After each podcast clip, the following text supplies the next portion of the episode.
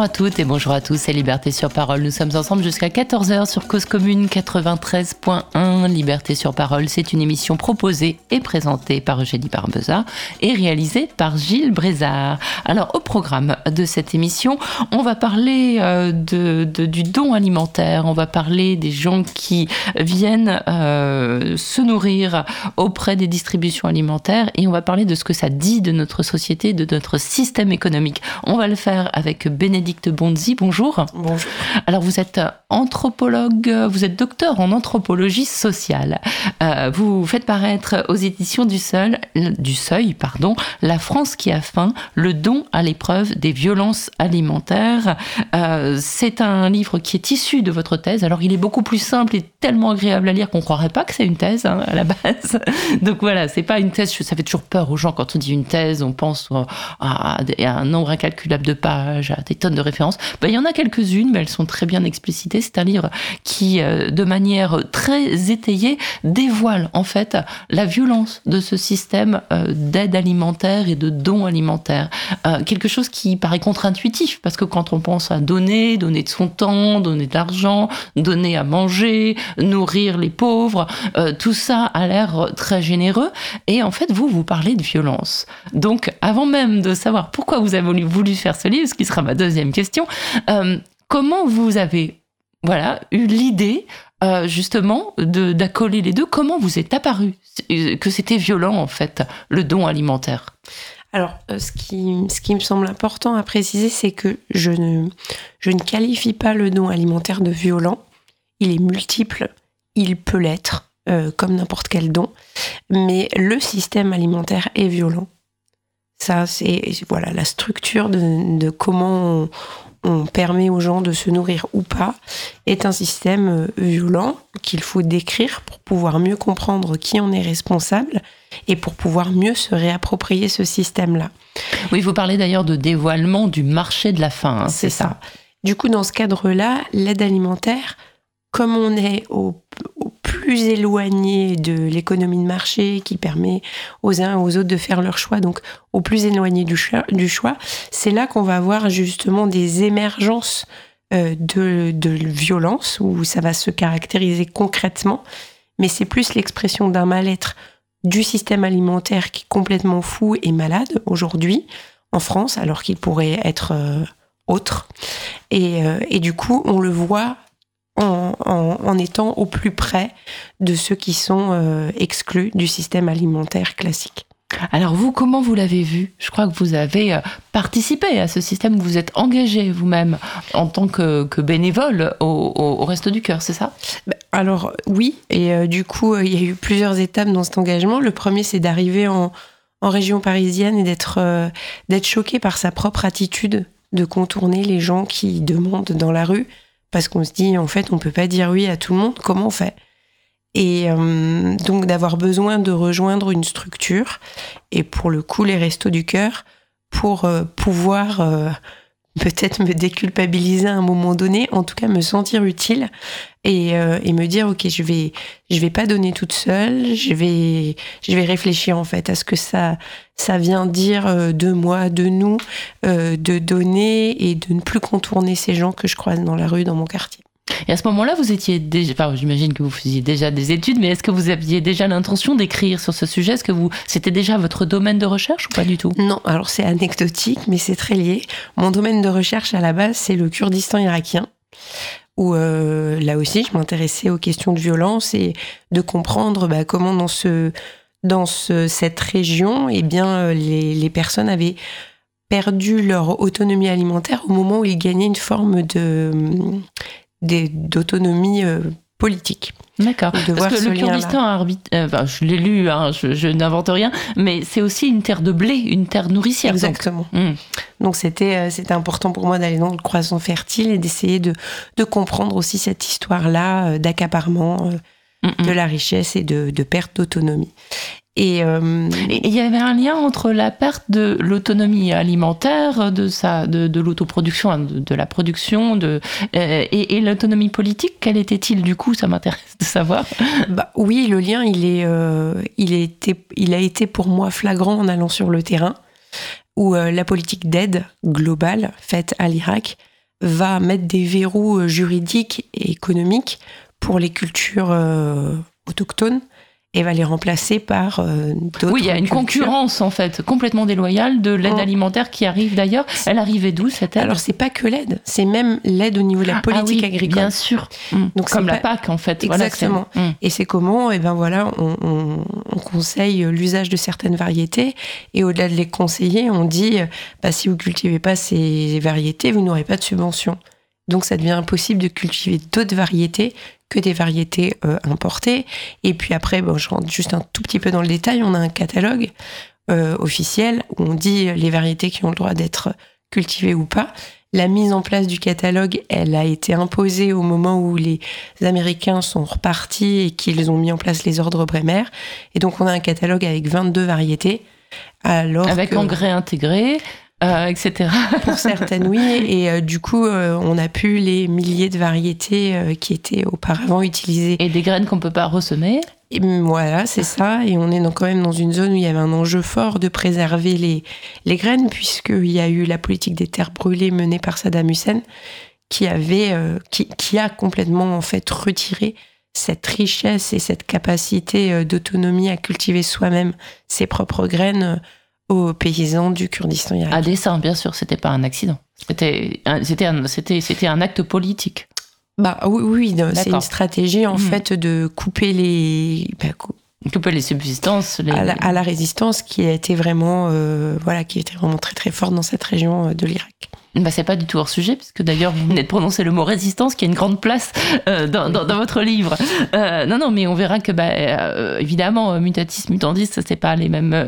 Mais quand on regarde le système agroalimentaire français, agricole, production intensive, acheté directement par l'agroalimentaire, qui dit ce qu'il faut planter et qui achète quasiment les petits pois pour, et qui les mettent même dans les boîtes, on voit que les agriculteurs français sont devenus un peu les employés de cette, ce grand système et, et, et qui n'ont plus de choix. C'est ce que vous dites aussi dans le livre. Et Voilà. Donc euh, voilà, on est déjà sur la production. On a avancé très très vite là.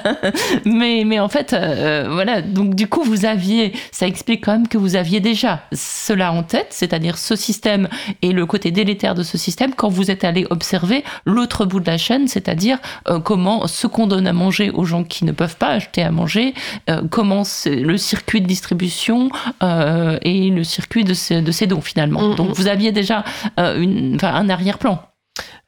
Ouais, c'est ça. Alors, du, coup, moi, moi, j'ai pas continué au Kurdistan irakien parce que pendant mon dernier terrain, bah, j'étais sur place quand Daesh a attaqué, donc j'ai pas voulu y retourner. Bah, et, euh, et du coup, euh, quand j'étais en France après, je me rendais compte que quand je parlais de ce que je vivais en maraude, bah, ça, de manière très anthropologique, ça apparaissait comme un terrain lointain pour plein de personnes. Et, euh, et donc, d'où l'idée de faire une thèse sur ce sujet, et une thèse particulière, hein, une thèse euh, en recherche-action, pour ne pas du tout enquêter sur les restos du cœur, mais avoir un projet avec des bénévoles du des restos du cœur pour euh, avancer avec eux autour de leurs propres questionnements et arriver à comprendre en fait dans quoi on était. Et alors, pourquoi ce choix des restos du cœur? Euh, Peut-être parce que j'en étais euh, à la fois proche et éloignée, comme beaucoup de personnes. Beaucoup de sympathie autour euh, de la personnalité Coluche, beaucoup d'attirance en fait euh, de, tout ce qu'il a réussi à mettre en place en peu de temps. Mhm. C'était en 85. Hein, oui. Hein. Et, et, du coup, une méconnaissance parce que j'étais plutôt dans des milieux, enfin voilà, proches de l'agriculture paysanne. Donc voilà, les restos du cœur, c'était pas c'était pas dans la dans la ligne de l'agriculture paysanne et ça me déplaçait. Mais euh, c'est certainement ça que j'ai aimé dans cette rencontre là euh, d'être déplacée moi-même de pouvoir vraiment repartir de zéro et tout déconstruire et comprendre grâce aux personnes à quoi ils répondaient comment ils répondaient. Et vraiment faire cette découverte et cette rencontre de la vitalité de l'esprit Coluche 40 ans après Mmh. Alors, on, en parlera, mais dans le livre, vous êtes un peu aussi, euh, enfin voilà, vous ne, vous ne cachez pas tout ce qui a été dévoyé aussi et tout ce qui a été récupéré de cet esprit Coluche et tout ce qui, euh, euh, voilà, tout ce qui ne correspond plus à, ce qu'il a voulu faire. Bah, comme on n'est pas dans un monde bisounours où toutes les choses sont noires ou blanches, Bien sûr que dans chaque chose, voilà, il faut arriver à aller observer ce qui convient toujours et ce vers quoi il faudrait tendre parce que la société a énormément changé. Et, et donc, c'est plutôt des questions qui sont posées sur ce changement pour ne pas perdre l'esprit Coluche. Euh, qui, me semble importante. Est-ce qu'on peut le définir en quelques mots, l'esprit Coluche, justement? Ah, Je pense que c'est très. Ça prend aux tripes. Euh, du coup, il y a quelque chose, oui, de très, très viscéral pour les gens, qui n'est pas du tout réfléchi. Et euh, qui est dans le. Bah, ce que je vais faire, c'est qu'on va entendre un tout petit peu de la chanson des hum Enfoirés pour vous laisser le temps d'y réfléchir.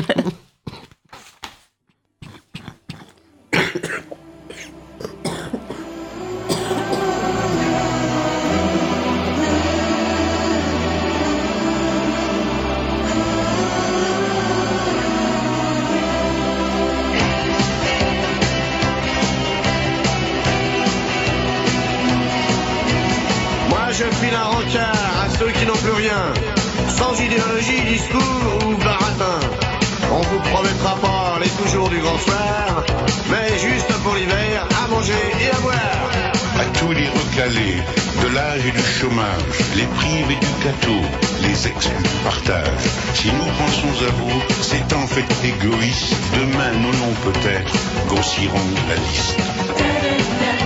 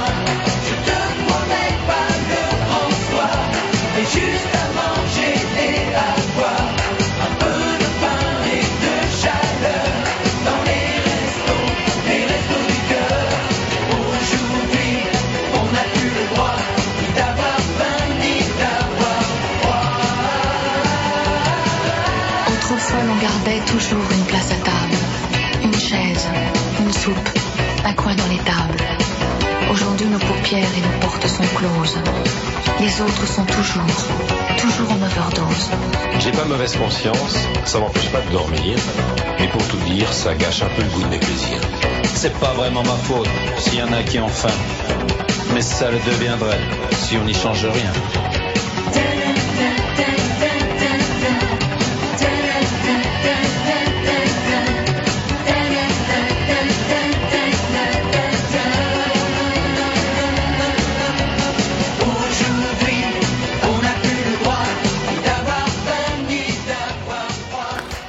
C'est la version initiale de, la chanson des, Enfoirés, donc euh, je crois qu'elle date de 86. Ah, c'était pour vous, bien sûr, Bénédicte Bonzi. Je rappelle que vous, avez, oh, oh, vous êtes l'autrice de La France qui a faim, le don à l'épreuve des violences alimentaires. Ça paraît au seuil. Et euh, ben, vous avez vous-même été, euh, du coup, bénévole au Resto du Cœur. Et du coup, c'est cette expérience de bénévole qui est venue du cœur et qui avec euh, votre travail euh, euh, déjà engagé sur l'alimentation, vous a amené à, vouloir travailler sur, sur les restos du cœur, sur cet engagement bénévole, sur le don, sur le circuit alimentaire et, et le, le, le, système économique hein, que, ça, que ça à la fois dont c'est le symptôme et que ça malheureusement encourage aussi à, perpétuer. Euh, mais du coup, alors je reviens à ma première question sur la violence. Comment elle vous est apparue euh, de manière sensible pour la première fois, cette, cette violence qui a, qui a, qui a déterminé le, titre de votre livre et puis ce mot qui revient souvent quand même dans le livre? Alors comme ça, un mot très fort, euh, en fait c'est ça apparaissait à plein d'endroits où quand j'essayais de raconter, voilà, bah, notamment à ma directrice de recherche, qu'est-ce que comment ça se passait, je l'utilisais tout le temps. Elle me disait, mais tu peux pas utiliser tout le temps le mot violence. C'est quoi qui est violent? Comment tu le ressens? Et du coup, ça m'a permis de creuser les choses. Je pense que je l'ai ressenti physiquement euh, dans une altercation entre deux hommes où j'ai dû m'opposer et où du coup, euh, du coup, je me suis dit à ce moment-là, en fait, quand je suis bénévole, comme tous les autres bénévoles, la plupart du temps, je contiens de la violence. Ma posture fait que euh, je la contiens. Et là, la preuve, euh, une fois encore, eh ben, ça a fonctionné. Parce qu'on est dans un milieu extrêmement violent. Et alors, d'où elle vient cette violence? Et là, l'importance de remonter les fils pour observer eh ben, qu'est-ce que c'est en fait le droit à l'alimentation? Qu'est-ce qu'on devrait toutes et tous avoir? Comment ça devrait se passer autour de la table? Et, et de mesurer l'écart qu'il y a entre ce qu'on devrait toutes et tous avoir et comment ça se passe dans le cadre de l'aide alimentaire. Bah oui, c'est le mot violence qui vient le mieux exprimer parce que c'est la privation d'un droit. Et alors, on, ne peux pas m'empêcher de faire le parallèle, le parallèle avec ce qui se passe dans la, dans la rue en ce moment, au moment de, de la contestation de cette réforme euh, des, des retraites qui, qui, va faire travailler les gens euh, plus longtemps. Et en fait, on, on, voit la violence dans la rue, les gens qui, enfin, on voit les gens qui s'expriment violemment, on voit la répression violente aussi, mais on a plus de mal à expliciter la violence de cette privation de deux ans euh, de, qui pourrait être employée à autre chose qu'au travail. Celle-là, elle est plus invisible. Donc en fait, à travers ce livre, vous avez avez mis des mots sur une violence que les gens qui euh, se battent ou qui euh, tout d'un coup pètent les plombs, comme vous dites. Euh, vous parlez d'une dame dans le livre qui a besoin tout d'un coup de décharger et qui, qui vient exprimer ça, mais de manière théâtrale. et tout ça, vous, vous, vous, vous explicitez les racines de tout ça sans que forcément ceux qui la vivent arrivent à, à, le dire calmement et, et, de manière très précise en fait. C'est quelque chose qui est de l'ordre du ressenti pour eux cette injustice, ils la vivent. Euh, elle leur fait mal, mais peut-être ils savent pas mettre des mots dessus comme vous l'avez fait. Et je pense que moi, si j'avais pas eu un temps de recul après le travail de terrain, euh, des, des, dizaines de carnets de notes, j'aurais pas pu prendre ce recul non plus. Hmm. Quand on est dedans, c'est difficile en fait euh, déjà de s'extraire parce qu'on répond à l'urgence, parce qu'on est dans un dans un système où justement la violence fait qu'on assiste à des choses auxquelles on ne devrait pas assister. Mm, mm. Et que... vous, ouvrez le livre sur l'histoire de, Polo. Mm. J'avais envie de vous demander si vous aviez des nouvelles, parce que c'est, bon, évidemment, c'est, vous l'avez écrit il y a 4 ans, euh, vous l'avez peut-être rencontré il y a 5 ans, euh, le fameux Polo. Euh, c'est un homme qui, on se dit, mais il faut faire quelque chose tout de suite, il va mourir, il va, sa main, sa, blessure va s'infecter. Enfin voilà, c'est quelqu'un qui est dans la rue, qui, qui, qui souffre physiquement et qui n'a pas, presque pas l'air de sentir qu'il souffre. il vous dit qu'il s'est enlevé une broche tout seul, je crois, c'est ça, hein, de, de, de, la main. c'est, c'est, enfin, on, est effaré par euh, à la fois euh, bah, le fait que ce soit possible euh, dans, un pays comme le nôtre, si on peut encore parler de pays comme le nôtre, parce qu'on sait plus ce que ça veut dire. Mais surtout, on est effaré aussi par par la, la, la, capacité de résistance de, de, de, cet homme et de tous les autres dont vous parlez dans le livre, hein, puisque vous décrivez aussi, euh, bien sûr, les gens qui, qui viennent à l'aide alimentaire. Et en fait, euh, tout ce qui est à côté de l'alimentaire, c'est pas juste des gens qui ont faim, c'est des gens qui n'ont pas, pas de logement, c'est des gens qui sont malades, c'est des gens qui vont avoir un enfant et vont accoucher dehors. Enfin voilà, c'est tout un tas de... de, de, de c'est tout le corollaire de, de la grande pauvreté que vous, que vous percevez à travers euh, l'aide alimentaire. Euh, donc euh, voilà, c'est aussi il y, a, aussi la violence qui est faite à celui qui regarde ça avec une capacité d'agir très faible en fait. Alors à la fois très faible, mais qui le rend aussi forte parce que au moins, enfin au moins on fait quelque chose. après, ce qui est intéressant, c'est de ne pas se dire que c'est une action ponctuelle, mais de vraiment la situer dans un temps long, et euh, pour moi dans le temps de la résistance, et de se dire, ben, une fois qu'on a résisté à tout ça pendant des années, euh, qu'est-ce qu'on propose et vers quoi on tend? Parce qu'en effet, comme le disait Coluche, ce n'est pas normal que dans le pays de la bouffe, il y en ait qui n'en aient pas assez. Et, tous ces gens que vous avez croisés, euh, bah parfois vous, vous accompagnez des gens aussi, euh, vous savez que vous les reverrez pas la semaine prochaine parce qu'ils vont mourir, parce qu'ils sont trop mal. Enfin, il y a, y a, tout ça que vous racontez dans le livre, ça, et, et tout ça qui, euh, pour les gens qui n'ont jamais peut-être fait de maraude, on va dire ce que sont les maraudes, les distributions, etc. Euh, et, et, euh, et peut-être une découverte, je sais pas si on, on veut tellement pas voir ça qu'on finit par pas le voir en fait. C'est ça, et c'est pour ça qu'il faut vraiment tirer son chapeau aux bénévoles des différentes structures, dont les Restos du Cœur particulièrement, puisque j'ai eu la chance d'être très bien accueillie et de pouvoir travailler, enfin, main dans la main avec eux. Et euh, oui, c'est, c'est pas simple, en fait, d'être témoin de tout ça et de pas avoir d'oreilles en face. Et je Quand dirais... d'oreilles en face, c'est des oreilles des pouvoirs publics, par exemple? Oui, je pense. Euh, je pense que moi, j'ai j'ai assisté à un temps particulier où on leur en demande toujours plus, en leur donnant toujours moins, et euh, où euh, leur engagement et leur amour de l'autre fait qu'ils répondent quoi qu'il arrive. Euh, je ne sais pas ce qu'il faut faire. J'ai pas la. Du coup, je, voilà, je comprends qu'il faut qu'on peut pas laisser les gens qu'on croise sans rien. Donc, l'aide alimentaire, elle est indispensable aujourd'hui en France. Elle est plutôt très bien proposée dans la plupart des cas, avec euh, un maintien des liens sociaux qui sont indispensables pour toutes les personnes qui se rendent dans les structures de l'aide alimentaire. Mais euh, on, on devrait être dans un projet politique autre pour dépasser tout ça. Parce que le projet et le rôle et ce qui est écrit dans les statuts et euh, des différentes structures, ce n'est pas de distribuer de la nourriture, c'est bien de lutter contre la pauvreté à travers l'aide alimentaire. Mais il y a quand même une personne sur dix qui fait appel à l'aide alimentaire euh, pour se nourrir soit intégralement, soit pour compléter euh, que ses revenus ne lui permettent pas d'acheter. Euh, donc c'est quand même une masse de population assez énorme. Et en fait, on a commencé à voir aussi pendant le confinement, quand beaucoup de distributions alimentaires, souvent tenues par des bénévoles assez âgés, euh, donc des retraités, euh, on a demandé à ces gens de ne plus aller faire les distributions parce que c'était dangereux pour leur propre santé ils n'y sont plus allés. Et là, vous dites, euh, l'État a craint des émeutes de la faim. Ouais, tout à fait. Alors j'ai eu, pardon, un retour des restos sur cette question qui m'ont dit alors faut pas dire qu'on a fermé, on a très peu fermé et beaucoup de gens ont bravé le, fait qu'on leur dise de pas y aller parce qu'ils étaient âgés en disant moi je le sens, je continue. Absolument. Donc non, mais c'est vrai. Et puis il y a des gens qui ont pris le relais aussi. Et Donc euh, c'est vrai qu'il faut pas qu'on oublie ça, mais ils ont, euh, enfin voilà, ils ont dû avoir euh, voilà du soutien et euh, d'autres personnes qui sont venues pour euh, voilà pour faire fonctionner cette aide alimentaire. Et oui, dans le 93, le préfet a craint des émeutes de la faim. Hmm. Donc vous, vous avez donc euh, travaillé dans le 93 sur le terrain.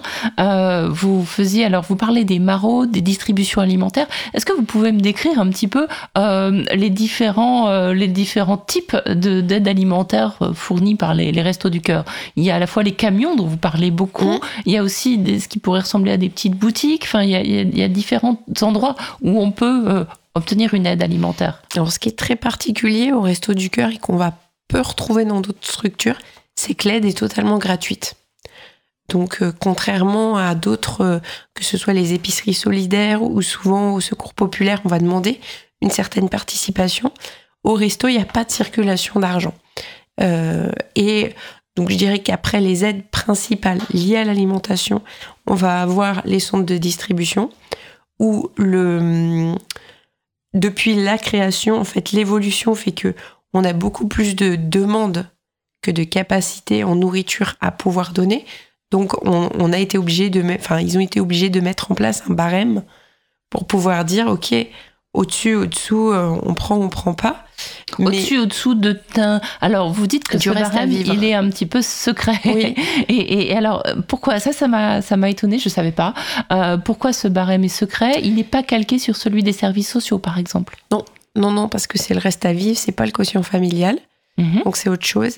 Et euh, si j'imagine que s'il était su, euh, les, les personnes s'organiseraient pour montrer que les documents qui leur permet euh, de, de pouvoir avoir accès, ce qui se conçoit, mais ce qui permettrait pas en fait de répondre aux plus pauvres des pauvres. Mhm. Oh, il faut enfin, j'ai j'ai pas de bonne formule pour le dire et c'est toute une inquiétude pour moi mais il faut se dire que au-dessus de ce reste à vivre on se dit que là il y a d'autres structures qui prennent le relais type épicerie où les personnes peuvent payer une partie de ce qu'elles achètent souvent 20% du prix.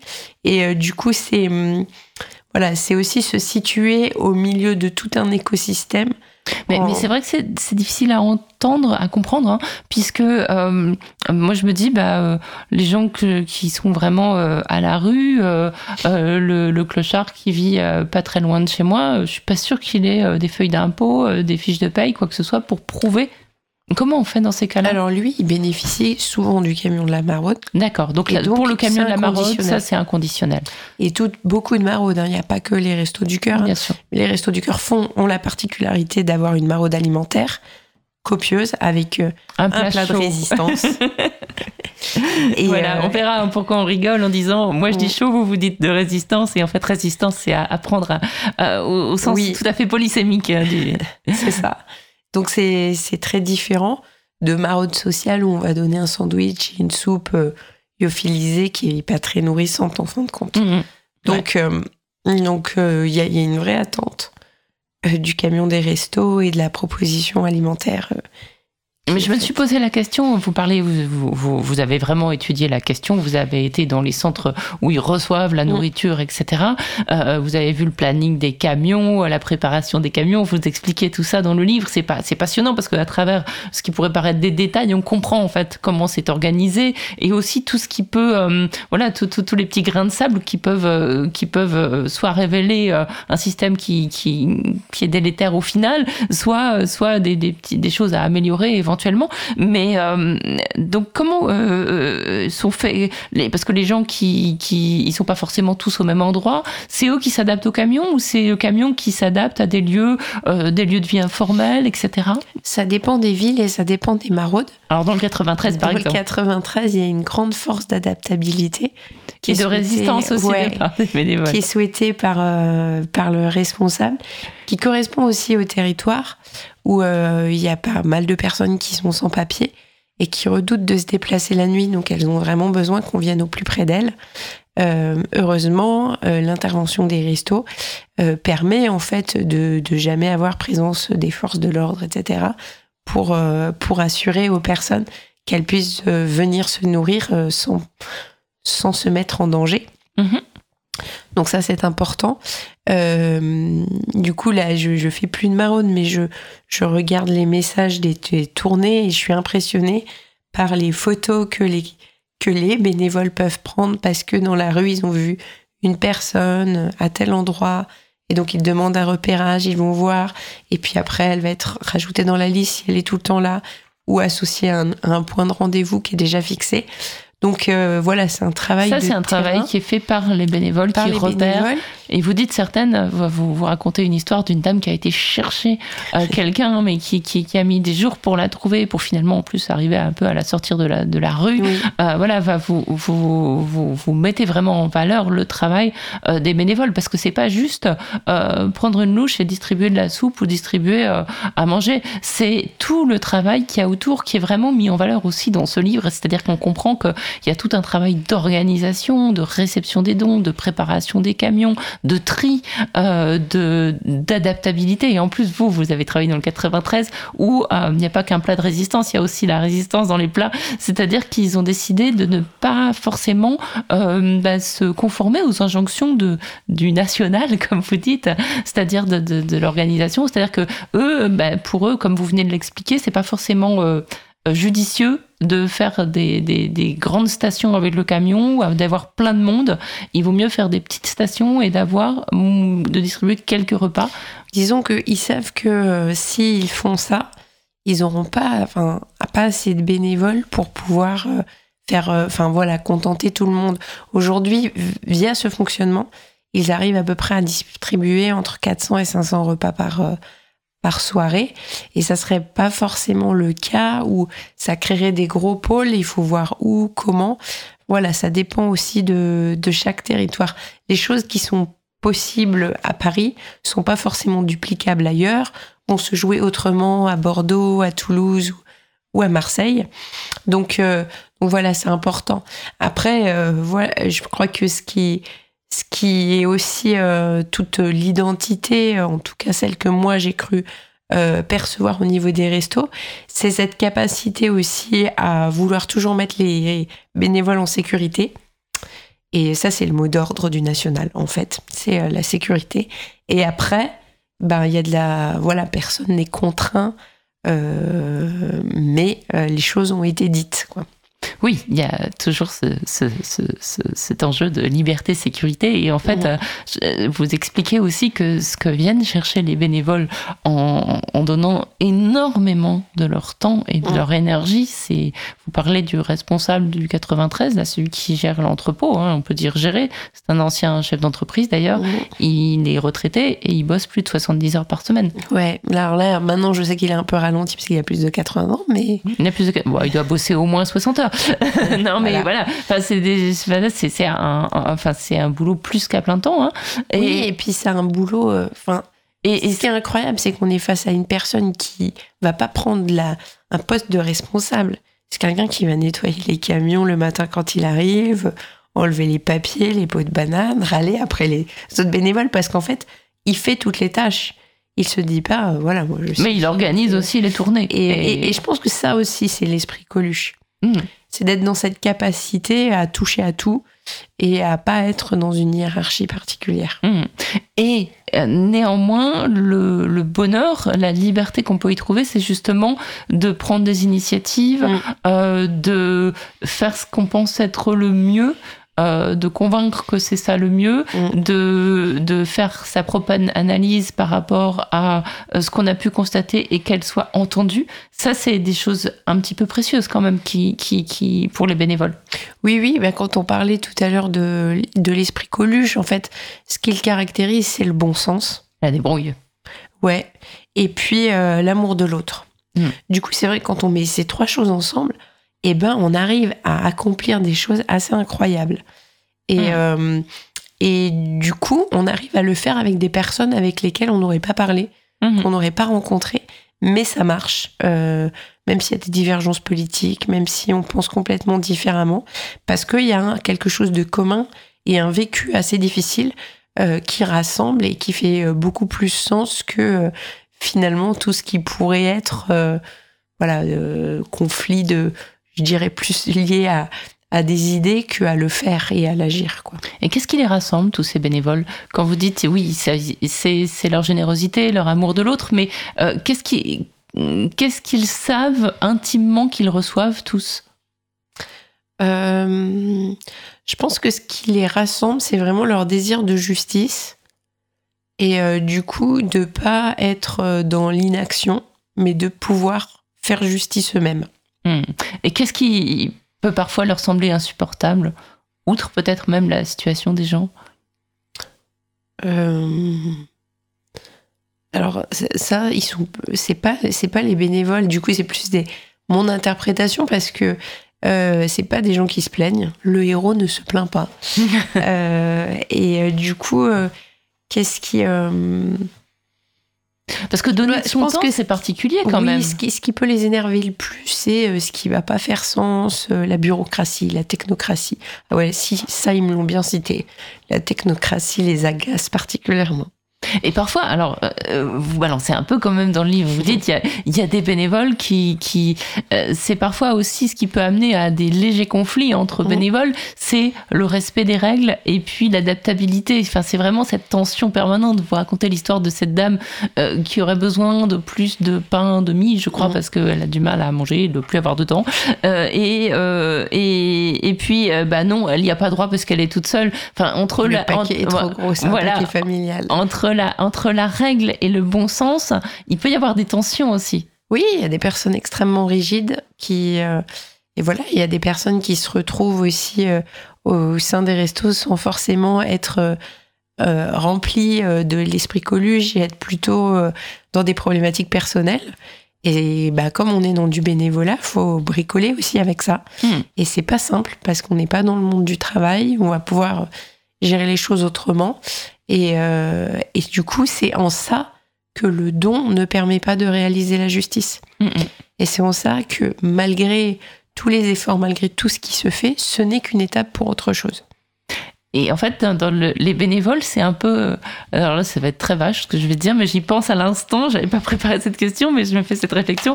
C'est un peu euh, euh, comme quand on va chercher des produits dans un supermarché. S'il y a des trucs qu'on veut pas, ben on les prend quand même, sinon on n'aura plus, on n'aura plus, on n'aura plus le droit de revenir pour prendre des, choses. Bah, les bénévoles, c'est pareil. C'est un peu tout, le monde. Il n'y a, a pas de, il a pas de, il a pas de barrière à l'entrée. C'est-à-dire n'importe qui qui veut être bénévole l'est. Que ce soit pour s'occuper, que ce soit pour se donner bonne conscience, que ce soit pour établir un lien avec les autres, que ce soit pour réparer une injustice, que ce soit pour tout ça à la fois, euh, qu'on ait bon ou mauvais caractère, euh, on peut venir devenir bénévole au resto. Oui, et après, euh, ce, qui est, ce qui est vraiment riche et important, c'est qu'il y a des formations pour arriver, je, voilà, à être le plus, le plus efficace possible ou à prendre en compte en fait différentes choses qui, qui remontent en fait comme dysfonctionnement ou, ou comme insatisfaction euh, voilà, du, de l'organisation bénévole. Et alors, vous parlez de- de- d'un type de bénévoles particulier qui sont les bénévoles bénéficiaires, Mhm. un peu comme les patients experts. Euh, et, et donc, alors, euh, parlez-nous un peu de ces, ces bénévoles bénéficiaires qui passent de l'un à l'autre ou qui viennent quelque part payer leur repas en, en aidant. Alors, euh, c'est vraiment particulier comme posture. Et c'est particulier parce que cette nourriture qu'ils distribuent, elle fait corps avec eux. C'est aussi ce qui les nourrit. Et euh, du coup, on va pas du tout être dans la même possibilité de critiquer quoi que ce soit. Et c'est vraiment grâce à eux que j'ai compris l'importance de ne pas juger euh, les personnes à travers ce qu'elles mangent ou comment elles mangent, mais bien euh, de voir ce pourquoi la nourriture était un véhicule ou pas. Et, et donc pour ces personnes qui n'ont pas le choix, en fait, mais qui arrivent quand même à effectuer un retour, à s'intégrer dans la société comme ça, euh, l'association, elle est très importante. Et euh, du coup, ils y jouent aussi un rôle très singulier parce que c'est des petites mains du quotidien sans qui ça fonctionne pas. Et c'est eux aussi qui peuvent euh, identifier des besoins, puisque non seulement ils les voient, mais ils les ressentent. Oui, c'est ça. Après, il faut, il faut qu'ils arrivent à, à s'autoriser à en parler. Il faut qu'ils puissent être entendus euh, parce que c'est aussi une place très particulière euh, de recevoir et de pouvoir dire euh, ce qu'on pense de ce qu'on a reçu directement. Voilà, on crache pas dans la soupe en fait. Et, ça aussi, il y a, une grande rigueur, beaucoup de respect de, ces bénévoles bénéficiaires vis-à-vis de l'organisation qui les nourrit. Et, ça crée vraiment un lien particulier, un dialogue particulier. Et dans le, portrait de la dame euh, bénévole bénéficiaire que vous faites, vous dites, euh, elle, ce qui l'importe, c'est aussi la permanence. C'est-à-dire que c'est pas parce qu'il fait chaud qu'on n'a pas faim, quoi. En gros, c'est aussi peut-être d'étendre les, les, les, les- l'ouverture, c'est-à-dire qu'il n'y ait pas de, de pause l'été, il n'y ait pas de Je- vacances pour la fin, Oui, oui. de- d'avoir d'autres services, de faire plus d'activités, d'avoir un pédicure, d'avoir accès à des choses nécessaires, mais auxquelles on ne pense pas forcément quand on peut se les offrir. C'est ça, et du coup, je pense qu'elle est entendue et qu'aujourd'hui, nombre de centres des restos ne ferment plus, très très peu, des toutes petites périodes. Donc là encore, il faut énormément de bénévoles pour pas fermer. Hum, bien sûr. Parce que voilà, ça veut dire pas, pas prendre ses vacances ou les différer, les organiser entre, entre les différents bénévoles qui sont souvent âgés, avec des vies de famille et les petits-enfants à, À garder. à garder ouais, pendant ces temps-là. Euh, donc, euh, donc oui, ils ont été entendus et il y a, il y a vraiment eu beaucoup, enfin, beaucoup de changements, je pense, depuis l'écriture du livre pour étendre les, les temps. Ce qui est bien, mais ce qui rassure pas. Euh, voilà, Co- Coluche, c'était juste l'hiver, c'était pour répondre, euh, enfin voilà, le lancement des Restos du Cœur, pardon, c'était vraiment pour répondre à l'urgence d'avoir des factures énergétiques qui augmentent à ce moment-là et de se dire qu'après, ben, pour lui, son deuxième levier qu'il avait jamais, qu'il a jamais eu le temps d'activer, c'était de passer à accompagner les gens, faire l'emploi. Oui, absolument. Et du coup, euh, là, on est sur bah, de- la dernière conférence de presse du, du- du- des Restos du Cœur, euh, montrer une explosion euh, des demandes qui ne s'est pas euh, tarie depuis, le- depuis le Covid, où il y a eu, enfin, il y a beaucoup de nouvelles personnes qui, qui arrivent. Et ce que vous dites aussi dans le livre, ce qu'on comprend, c'est que très peu en sortent. Je crois que vous citez une seule personne dont vous savez, vous avez la certitude qu'elle a quitté Mm. délibérément et parce qu'elle s'en est sortie, en tout cas qu'elle n'en avait Ouais. plus besoin, les, les restos. C'est une personne d'ailleurs qui comptait les jours, qui avait son plan de, son plan de sortie de crise personnelle. Ouais. C'est extraordinaire. Un Euh, ingénieur. voilà. Donc voilà, ça- un ingénieur, ça veut dire qu'on peut voir absolument de tout hein, euh, Ouais. dans, dans les, dans les bénéficiaires euh, des Restos du Cœur. Ce que dit la chanson, c'est-à-dire que peut-être qu'un jour nos, dons, euh, nos noms grossiront ceux de la liste, euh, c'est vrai. Absolument. Je crois que c'est une des principales peurs des, des, des, des Français, en tout Mm. cas. Euh, donc du coup, euh, bon, on va parler encore un tout petit peu du, public des Restos du Cœur. C'est important de dire que euh, vous avez vu toutes les professions, un peu toutes les nationalités. Enfin, il n'y a, a, pas de- a pas de profil type du bénéficiaire. Non, non, et ça, c'est vraiment important de l'avoir en tête, de se dire, bah, en fait, on peut pas donner un visage à la pauvreté, à la précarité alimentaire. Ce sont des visages multiples, des situations multiples, et ça demande des réponses multiples. Et du coup, ces propositions, eh bien, on n'en en a pas parlé, mais c'est vrai que les Restos du Cœur, ils ont cette, euh, offre au niveau des distributions alimentaires, au niveau de la maraude, mais ils font aussi euh, de, l'alphabétisation, ils euh, ont des ateliers informatiques, ils font des, des ateliers tricot, où on a, là aussi en termes de contre-dons, c'est très beau, où ils vont permettre à des personnes euh, âgées, isolées, de se retrouver, alors pas forcément que âgées, mais souvent pour le coup que des femmes, de tricoter des, layettes pour les bébés en fait. Parce qu'il y a des bébés au resto et qui sont, bien pris en compte à travers les, bébés du, les restos bébés. C'est euh, aussi un lieu très important où on peut avoir des couches, du lait, des habits Mais ça, il y en a peu, donc des poussettes, ouais. euh, Mm. Donc euh, du coup c'est c'est une organisation particulière aussi. Euh, voilà, il y a il y a oui euh, kiné, pédicure en fonction en fait de coiffure des des centres se développent tout un tas de choses pour répondre aux autres besoins des personnes en se disant que finalement la nourriture bah, c'est c'est le premier pas, c'est un prétexte pour se rencontrer mais ce qui compte c'est de nourrir la personne d'autres choses euh, c'est l'accompagner au cinéma, voir des matchs de foot, aller vers de la normalité et vraiment de l'inclusion euh, sociale, quoi. Pas, pas du tout euh, figer ce moment qui dure beaucoup trop longtemps comme la fin de quelque chose. Et quand vous parlez de- de- d'accompagnement, parfois euh, vous parlez de pâtes trop cuites et de steaks euh, encore plus cuits, euh, pâtes toutes collées et de steaks trop cuits, mais qui tout d'un coup prennent un, goût acceptable avec le, enfin, grâce à la, à la sauce sourire en fait. Oui, et ça c'est quand même euh, impressionnant de voir que les, voilà, les personnes vont se remplir l'estomac et elles ont absolument pas d'attente, en tout cas elles ne formulaient pas des attentes particulières sur la qualité de la nourriture, mais plutôt sur la manière dont on allait être présent et euh, venir avec régularité euh, chaque soir les uns les autres dans la diversité des équipes, où, euh, où ça aussi c'est très touchant de voir qu'on est attendu que les gens nous racontent, voilà, nous font énormément de confidences. Et, et ces dons de parole, c'est aussi du contre-don. Donc ça rééquilibre un peu la, la situation. Et, c'est, et souvent, c'est joyeux, en fait, euh, la, la maraude. Oui, oui, bah, il faut que ça le soit. Vous dites d'ailleurs, euh, un, jour vous rencontrez un homme, je crois, devant un cinéma, il pleure, il souffre, et euh, avant de le quitter, vous arrivez à rigoler un peu ensemble, et là, c'est c'est quelque chose qui, finalement, c'est ça votre victoire, à tous les Oui, deux. oui, je pense. Ouais. Oui, oui, parce que c'est tout d'un coup, quand on rit ensemble, on est à égalité, un petit peu.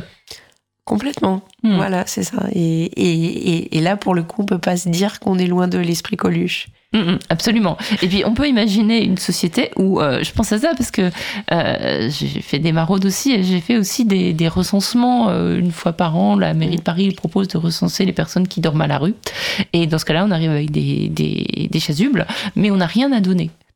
Et quand même, les gens ils nous parlent, et les gens, ils discutent, et les gens, ils nous disent merci. Mm. Juste parce qu'on leur a posé des questions. En plus, on les a, on a été intrusifs. Mais les gens, ils ont, on a passé un moment, on a parfois rigolé, on a écouté et on a discuté ensemble. Et les gens sont contents. Et en fait, euh, bah, on se dit que dans un monde où euh, la sécurité sociale alimentaire serait assurée par ailleurs, ça n'empêcherait pas euh, d'aller vers des gens qui vont mal et de leur parler et que cet échange-là puisse exister. Tout voilà, ça. L'un n'est pas privatif de l'autre en fait. hein. Euh, on- si on donnait plus de la mauvaise soupe, on pourrait quand même rigoler avec les gens. Euh, mais alors justement, cette mauvaise soupe ou cette bonne soupe, là on va rentrer dans le cœur de ce que vous vous, vous, vous mettez au jour parce que ça c'est faut vraiment du temps et de l'analyse et, et, et- et l'étayer suffisamment pour pouvoir en rendre compte. Déjà d'où viennent ces dons Quels sont les quels sont les, les pourvoyeurs en fait euh, de nourriture des restos du cœur ou des ou des distributions alimentaires euh, euh, en général? Je crois qu'il y a, il y a plusieurs canaux pour pour alimenter. C'est ça va, Bénédicte Bonzi, je sais vous, vous avez la crève, voilà, Voilà, ça arrive. ça arrive. Euh, alors, il y, a des- y a les circuits auxquels euh, je vais commencer par celui-là parce qu'on le connaît tous, on y participe, qui sont les collectes. Mhm. Où là, ben, euh, vous comme moi, on, on passe dans le supermarché, on prend les produits qu'on pense bien et euh, on les donne. Et c'est des produits qui viennent d'être achetés, qu'on pourrait consommer. Euh, donc voilà, les collectes sont très très importantes. Elles sont très importantes parce qu'en plus, il y a les bénévoles à l'entrée qui flèchent un peu ce dont ils ont besoin pour compléter euh, avec leurs autres sources d'approvisionnement. Alors souvent ils nous disent euh, plutôt des produits d'hygiène, on en manque un peu. Oui, c'est ça. des produits de bébé, Voilà. ou du poisson, des choses comme ça. Euh, du café. Ouais. Et, euh, et après, il y a tout ce qui va venir du FSE, l'ancien Fonds européen d'aide aux plus démunis, Mhm. euh, qui est pas qui représente pas beau- beaucoup en fait. euh, J'avais fait le calcul, il me semble, si je fais pas d'erreur, que c'est une centaine d'euros par année par personne euh, bénéficiaire des restos. Donc c'est pas c'est pas énorme. Mais ça s'adapte au nombre de bénéficiaires ou c'est une somme fixe? Non, c'est une somme fixe qui est négociée 5 ans à l'avance D'accord. et, euh, et du coup qui, qui donne ouverture à, à, des marchés au niveau européen. La France, elle fait choix d'utiliser ce fonds en, sous forme de denrées. D'autres pays l'utilisent euh, en, en argent pour pouvoir Mhm. acheter les produits. Euh, mais la France, elle, du coup, vous distribue voilà, des, des Donc denrées. des denrées qui viennent de l'Europe. Alors les denrées qui viennent de l'Europe, euh, j'ai l'image du pack de lait, c'est ça, ça voilà, ça va être le lait, mais ça va être aussi ben, des produits comme.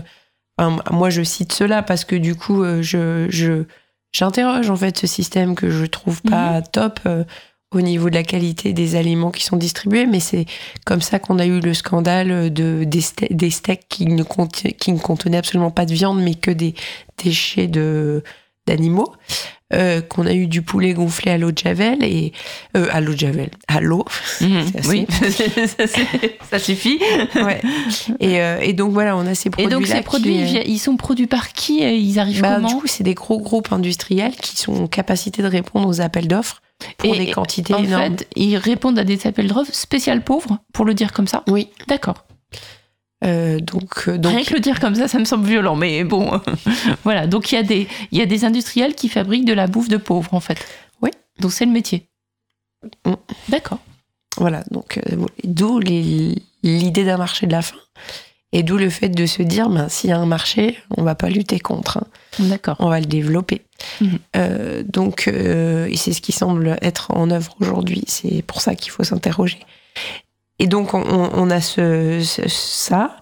Et euh, on a des dons aussi de grosses. Alors, ça peut être des entreprises, mais ça peut être des associations. Je pense par exemple le Téléthon.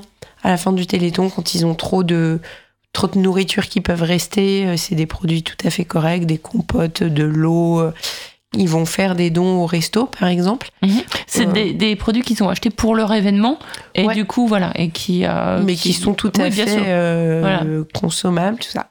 Et après, on a un gros paquet qui, moi, m'interroge énormément sur ce que ça vient dire de notre société, qui est toute l'économie qui se met en place avec des produits aux dates courtes. Donc là, c'est toute la logique des ramasses. Euh, et euh, beaucoup de structures de l'aide alimentaire bah, ont besoin des ramasses pour arriver à hum, distribuer suffisamment. Euh, C'est les ramasses dans les supermarchés, hein, dans les. Ouais. Voilà. Et euh, du coup, euh, ces, ces ramasses, en fait, qui, qui étaient au départ des, des petits plus, c'est-à-dire que entre les collectes, les achats des... Parce qu'ils achètent aussi grâce aux dons financiers qu'on peut faire, hein. Mm, bien sûr. donc les achats propres des structures. qui sont pas forcément chez les grossistes euh, de la bouffe pour pauvres. Non, C'est des, pas des- nécessairement. Voilà, puis, d'accord. euh, puis en plus, c'est en train de changer. Euh, Il y, y a aussi bah, comment j'achète des légumes à un maraîcher au plus près de, de chez moi. Il y a, il y a beaucoup de, de nouvelles façons ouais. Mm. euh, de, Mais de alors- penser cette aide. Alors les ramasses, ça c'est Ouais. intéressant. C'est très intéressant et, et vous fustigez d'ailleurs la, la fameuse loi Giraud. Garot. Garot, pardon. Garot, voilà, de 2013. hein. Euh, Qu'est-ce qu'elle dit cette loi? Et, et en quoi du coup euh, la ramasse c'est quelque chose qui est, on va dire, gagnant-gagnant à la fois pour la personne qui reçoit et pour le supermarché qui donne? Et ben en fait, euh, qu'est- qu'est-ce qu'ils se disent Ils se disent ah ben pour lutter contre le gaspillage alimentaire, on a toute une population qui a pas assez à manger, on va faire matcher ça ensemble et ça va être super. Mais euh, en fait, ça éthiquement, ça tient pas. C'est-à-dire que si cette nourriture elle est plus bonne pour être vendue, elle peut pas être bonne pour une catégorie de la population et encore moins être bonne sous contrepartie de redonner une défiscalisation à la grande surface. Parce que là, on, en fait, on n'est plus du tout dans le don. En tout cas, moi, en tant qu'anthropologue, je suis pas dans ma définition du don. Je suis dans autre chose. Je suis dans un marché où, pour que le don se fasse, bah, la contrepartie, elle a été énoncée en avance. Et du coup, on ne donne pas, en fait. On décide de faire ce, ce choix économique pour récupérer de la défiscalisation autour de ces produits. Et comme euh, la loi Garoua est venue autoriser aussi de pouvoir vendre à perte euh, jusque quasiment au, au- au Le jour J- même, ouais. ouais, voilà. Mm. Du coup, euh, quand on a dans la convention de don qu'il faut que les produits soient donnés à J-2, bah, c'est pas toujours le cas. Mm, mm. Et en même temps, bah, quand on a vraiment besoin euh, d'avoir des plus pour pouvoir répondre à la file d'attente qui ne désemplit pas, bah, on prend.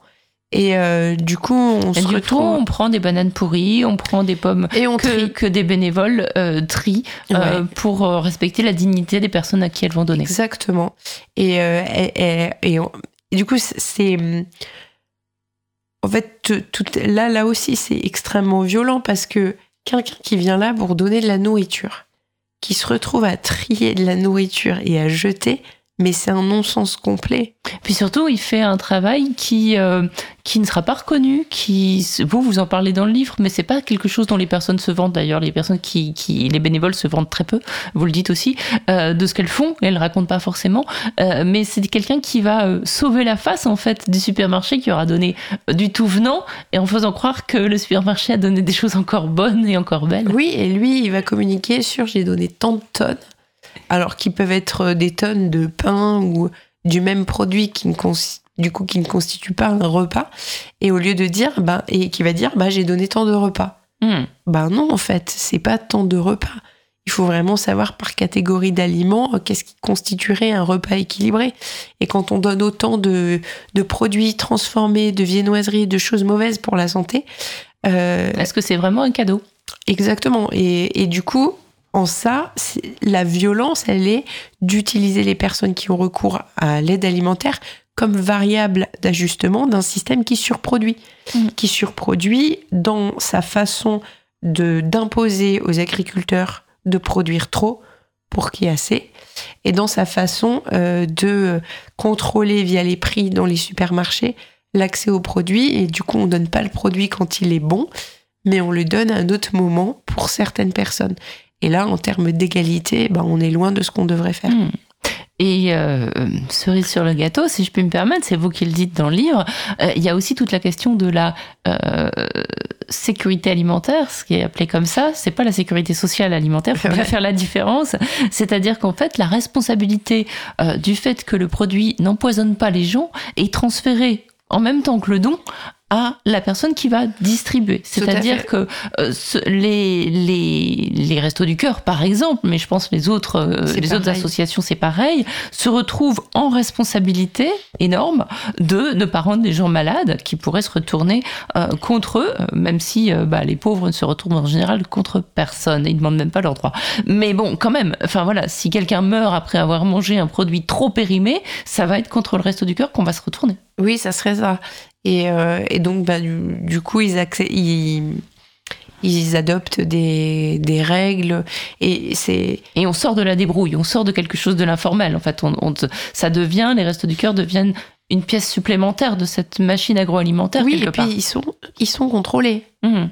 C'est-à-dire que non Si seulement. leurs frigos sont pas assez froids, Ouais, ils sont contrôlés au niveau de leur frigo, au niveau de leur pratique, pour être sûr qu'ils ne congèlent pas les produits qu'ils reçoivent, puisque la surgélation, c'est un acte technique. Donc, euh, donc euh, voilà, si on reçoit, euh, je sais pas moi, 50 pizzas le samedi, mais que la distribution est le lundi et que le, la pizza périme le dimanche, bah, du coup, je peux pas les congeler, mais j'ai pas de distribution. Donc, euh, On fait comment alors on jette? ou euh, voilà, soit on jette, soit on, on appelle et on se décarcasse pour redonner à d'autres euh, structures euh, type euh, foyer, etc. Donc voilà, il y a un réseau assez incroyable derrière parce que pour le coup, ils sont très sensibles au fait de ne pas jeter. Ouais, ouais, absolument. Et vous parlez aussi dans le livre de- du fait qu'il y ait des repas qui soient fournis par les, les, cantines, les, can- les cantines centrales, Oui, c'est-à-dire les collectivités locales qui auraient euh, trop pour euh, leur, euh, leur cantine d'école ou un jour, je sais pas, les profs sont en grève, les enfants restent chez eux. Est-ce qu'ils peuvent récupérer des repas? Ça, ça se fait de plus en plus et, et- ou, ou pas? Alors je peux pas dire, euh, je peux pas, j'ai pas observé que ça se faisait de plus en plus. Ce que j'ai observé, c'est que c'était compliqué à mettre en œuvre. Mhm. parce qu'il faut beaucoup de. En fait, c'est beaucoup de logistique et c'est du travail supplémentaire pour des personnes qui n'ont pas de temps prévu pour le faire. Ouais. Donc, Vous parlez euh, des gens qui travaillent dans les cantines. oui. hein. Mhm.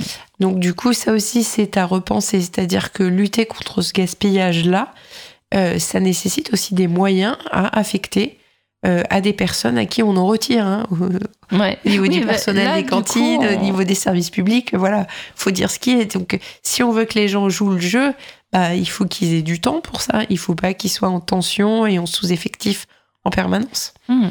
Donc là, on touche du doigt une action publique possible, déjà. Oui. C'est-à-dire que si on veut vraiment passer à, la, à avoir une action à la fois écologique, c'est-à-dire ne pas jeter, euh, il faut mettre des gens euh, pour, dans, dans- dans les cantines, il faut mettre des gens dans ces services publics-là, en fait. Bien sûr. Et puis, il y a, y a une association euh, euh, super qui travaille sur cette question-là, Cantine Responsable, voilà, qui essaye de, de, enfin, de prévenir que on a un outil extraordinaire, hein, qui est celui de la restauration collective, qui est sous-utilisé. Et on pourrait faire beaucoup mieux, en fait, pour tout le monde euh, via cet outil-là, sans avoir besoin d'engraisser des gros groupes euh, qui fournissent de, voilà, de la restauration euh, collective. euh. Parce que ça aussi, euh, le, on va le citer, moi j'aime bien, c'était ma cantine avant et je l'ai bien détesté, Sodexo. euh, qui, qui- voilà, les, les, les plats Sodexo, on peut le les citer d'autant qu'en plus ils, ils font de l'évasion fiscale, donc on n'hésite pas. Mais du coup, vous dites dans le livre, et ça j'ai bien aimé ce pacha, c'est euh, parfois on a, quand c'est en général, quand c'est des, des- parfois des cantines qui nous donnent ou des, des cantines centrales qui nous fournissent, tout d'un coup on a l'impression de servir de la vraie nourriture, un vrai plat de résistance, et plus euh, ce qui est de la, re- de la nourriture des restos, c'est-à-dire un truc euh, banalisé qui sent toujours pareil. Oui, et euh, ça, enfin, j'en ai, enfin, euh, encore les, les hum, le, le, je me rappelle encore de l'odeur Ouais. différente en fait des plats euh, et d'avoir pu proposer le choix, dire aux personnes bon, ben, en fait, vous voulez de la viande, des œufs ou du poisson, vous voulez quoi comme euh, accompagnement avec? Parce qu'en fait, ce soir-là, on avait euh, euh, voilà toute, toute Comme à une la divers- cantoche. voilà, toute une diversité de plats cuisinés et qui avaient en effet des odeurs et des saveurs différentes. Mm. Et, euh, et voilà, oui, on est dans la survie, mais euh, on, on aurait vraiment les moyens et on pourrait s'engager pour que ce soit pas ça, quoi. Mhm.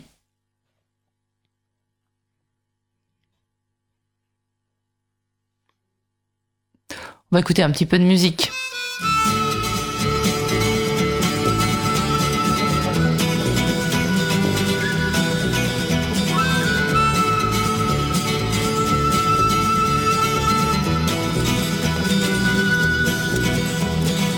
Ils s'embrassent au mois de janvier car une nouvelle année commence. Mais depuis des éternités, elle a pas tellement changé la France. Passent les jours et les semaines, y a que le décor qui évolue. La mentalité est la même, tous des tocards, tous des faux. Ils sont pas lourds en février à se souvenir de Charonne, des matraqueurs assermentés qui fignolèrent leur besogne.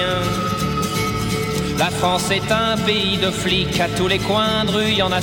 Pour faire régner l'ordre public, ils assassinent impunément. Quand on exécute au mois de mars de l'autre côté des Pyrénées un anarchiste du Pays Basque pour lui apprendre à se révolter. Il crie, il pleure et il s'indigne de cette immonde mise à mort, mais ils oublient que la guillotine chez nous aussi fonctionne encore. Être né sous le signe de l'hexagone, c'est pas ce qu'on fait de mieux en ce moment. Et le roi des cons sur son trône, je parierais pas qu'il est allemand. On leur a dit au mois d'avril à la télé, dans les journaux, de pas se découvrir d'un fil que le printemps c'était pour bientôt. Les vieux principes du XVIe siècle et les vieilles traditions débiles, ils les appliquent tous à la lettre, ils me font pitié ces imbéciles. Ils se souviennent au mois de mai d'un sang qui coule à rouge et noir, d'une révolution manquée qui faillit renverser l'histoire. Je me souviens surtout de ces moutons effrayés par la liberté, s'en allant voter par millions pour l'ordre et la sécurité. Il commémore au mois de juin débarquement de Normandie. Il pense au brave soldat ricain qui est venu se faire tuer loin de chez lui. Ils oublient qu'à l'abri des bombes, les Français crient et vivent Pétain, qu'ils étaient bien planqués à Londres, qu'il n'y avait pas beaucoup de Jean Moulin. Être né sous le signe de l'hexagone, c'est pas la gloire en vérité. Et le roi des cons sur son trône, me dites pas qu'il est portugais. Ils font la fête au mois de juillet en souvenir d'une révolution qui n'a jamais éliminé la misère et l'exploitation.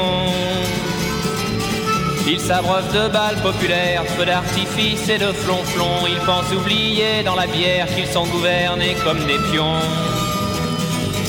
Au mois d'août, c'est la liberté. Après une longue année d'usine, ils crient vive les congés payés. Ils oublient un peu la machine. En Espagne, en Grèce ou en France, ils vont polluer toutes les plages et par leur unique présence abîmer tous les paysages. Lorsqu'en septembre on assassine un peuple et une liberté au cœur de l'Amérique. Et voilà, Hexagone, c'était Renault, bien sûr, sur Cause Commune 93 points. On est ce matin avec Bénédicte Bonzi, euh, La France qui a faim, le don à l'épreuve des violences alimentaires. C'est son livre qui paraît aux éditions du Seuil. Livre fort intéressant. On a parlé de d'où venait la, la, nourriture qui était euh, donnée, euh, Bénédicte. mais alors, du coup, il y, a, y a les gens qui donnent euh, directement. Enfin, on parle là du coup des, des, des, des gens, des particuliers. Hein. Euh, il y a ceux qui, qui donnent du temps. Euh, on en a beaucoup parlé. Eux, voilà, ils font du travail gratuit. Euh, parfois, on peut interroger aussi ce, ce, travail gratuit qui est conséquent, qui est précieux, qui est riche euh, de plein de contenus euh, non dits. et il y a ceux qui donnent de l'argent. Et grâce justement à la loi Coluche, la fameuse loi Coluche qui date de 89, je crois, si je me trompe pas, euh, eh bien, euh, quand on donne 100 euros au Resto du Cœur, c'est comme si on donnait 25 euros. En fait, il y a une défiscalisation. Donc, les particuliers sont aussi euh, appelés à, à, être remboursés par l'État euh, du, don qu'ils ont fait. Euh, Qu'est-ce que ça vous évoque, ça? Parce que vous, vous, avez, il y a un schéma dans votre livre qui, qui, qui montre un petit peu comment tout ça est imbriqué en fait dans une économie du don, dans un, un marché du don en fait. Oui, bah, du coup pour, euh, pour arriver à comprendre les choses, moi j'ai eu besoin de euh, dissocier en fait le don direct du don indirect. euh, en identifiant que dans le don indirect, celui à qui est destiné notre don, il ne peut pas nous rendre. Parce qu'on ne le croise pas, Mm. parce qu'on ne le connaît pas. Et que du coup, en termes de, d'in- d'inclusion sociale et euh, de participation à un projet euh, commun, eh ben, euh, ces dons-là, ils permettaient des choses, mais ils ne permettaient pas, euh, sans le don direct, donc euh, le rôle que joue ensuite le bénévole, d'arriver à faire en sorte que la personne soit inclue et qu'elle puisse rendre euh, autrement, hein, parce qu'on ne rend jamais la chose donnée, sinon c'est plus du don, c'est de... C'est du, Bah, c'est du troc. Du troc, ouais, c'est autre chose. Voilà.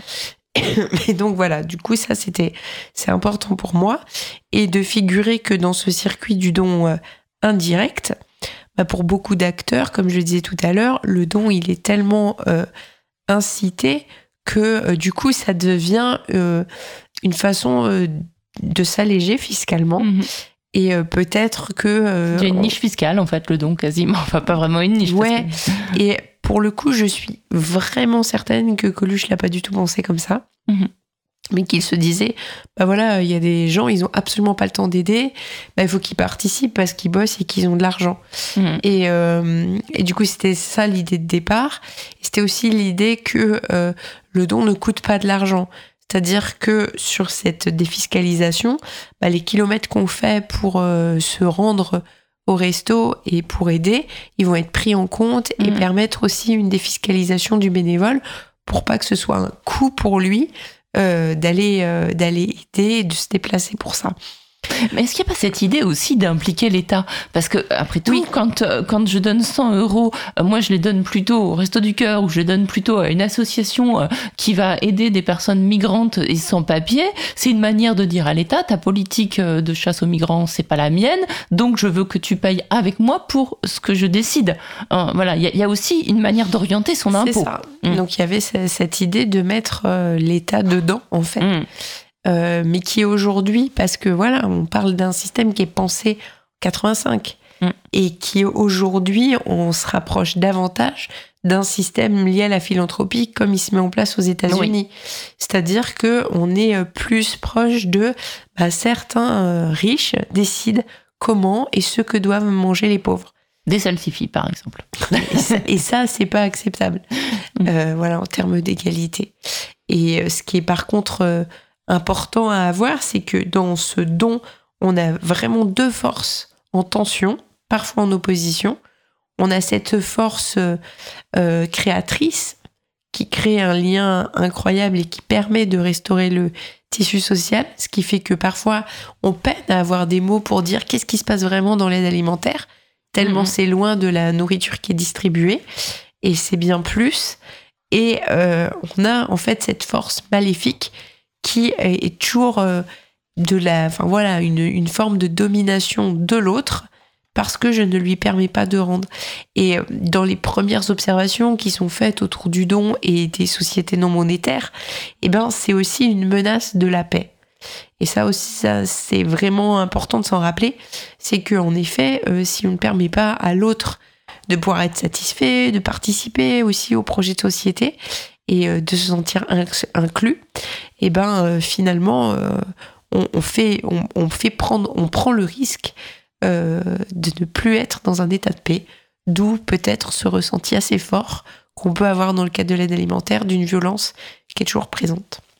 Et alors, je me suis interrogée en lisant votre livre, en me, en me demandant si euh, ces personnes qui sont dans un état de manque et qui subissent une injustice au quotidien, euh, toute leur vie est injustice. Enfin, euh, lisez le livre, vous verrez les exemples que vous donnez, euh, euh, que, que, que donne Bénédicte Bonzi sont saisissants. Enfin, voilà, il y a des choses très dures hein, qui sont racontées dans le livre, des cas très durs et, et qui, qui vont sans doute se superposer. Bon, ça l'a fait pour moi avec des, des cas qu'on a vus nous. Et, et du coup, voilà, c'est ce rappel-là de gens qui sont invisibilisés dans le paysage urbain, à Paris notamment, ou en banlieue, enfin dans les villes, des gens qui se confondent avec des tas d'ordures, avec des trous, avec des buissons, euh, qui, qui, qui, dont l'humanité, c'est les bénévoles qui vont la chercher, qui vont, la, la qui vont aller creuser pour aller chercher euh, l'humain qui reste et qui a besoin de manger et, et, identifier des besoins que la personne a presque renoncé à, à demander. Euh, mais, mais du coup, euh, est-ce que les bénévoles, euh, voyant cette misère qu'ils trouvent insupportable, euh, est-ce que c'est des, alliés pour, pour faire exploser ce, pour révéler ces injustices, pour, le hurler haut et fort, ou est-ce que voilà, c'est des, vecteurs de la paix sociale? Je dirais ni l'un ni l'autre. Euh, c'est plutôt des personnes qui sont très concentrées sur les tâches qu'elles ont à accomplir, qui est de permettre la survie de, de, voilà, de milliers de personnes quand même en France. C'est pas rien comme responsabilité. Mais après tout, si elles mourraient. Et qui du coup, euh, bah, je, pour eux, ça c'est, je pense que c'est dans l'amour de l'autre, en fait, c'est pas possible. Non, mais pour moi non plus. Mais je dis ça parce que pour pousser le raisonnement un peu plus loin, je me dis, mais après, après tout, ces gens à qui on donne les déchets des supermarchés, est-ce que c'est pas les déchets de la société? Est-ce que, enfin, quelle est leur utilité sociale?